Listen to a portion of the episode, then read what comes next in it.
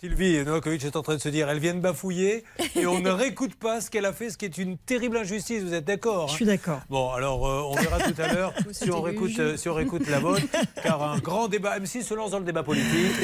Euh, Hervé Pouchol, quel est votre euh, programme pour le pouvoir d'achat Je vais, je vais- je vais débuter. Alors qu'est-ce que vous en pensez, vous, Maître Novakovic, qui êtes euh, candidate également Mais euh, vous pouvez pas. attendez. D'accord. Alors quand vous dites ça, Hervé Pouchol, je suppose que vous réagissez. Qui complique ce- le complexe euh, Alors, oui, Bernard le- Sabat, vous-même, vous avez un parti, qu'avez-vous à nous dire Eh bien, écoutez, le plus simple, c'est d'appeler peut-être le Voilà siège. les gens qui font cette émission.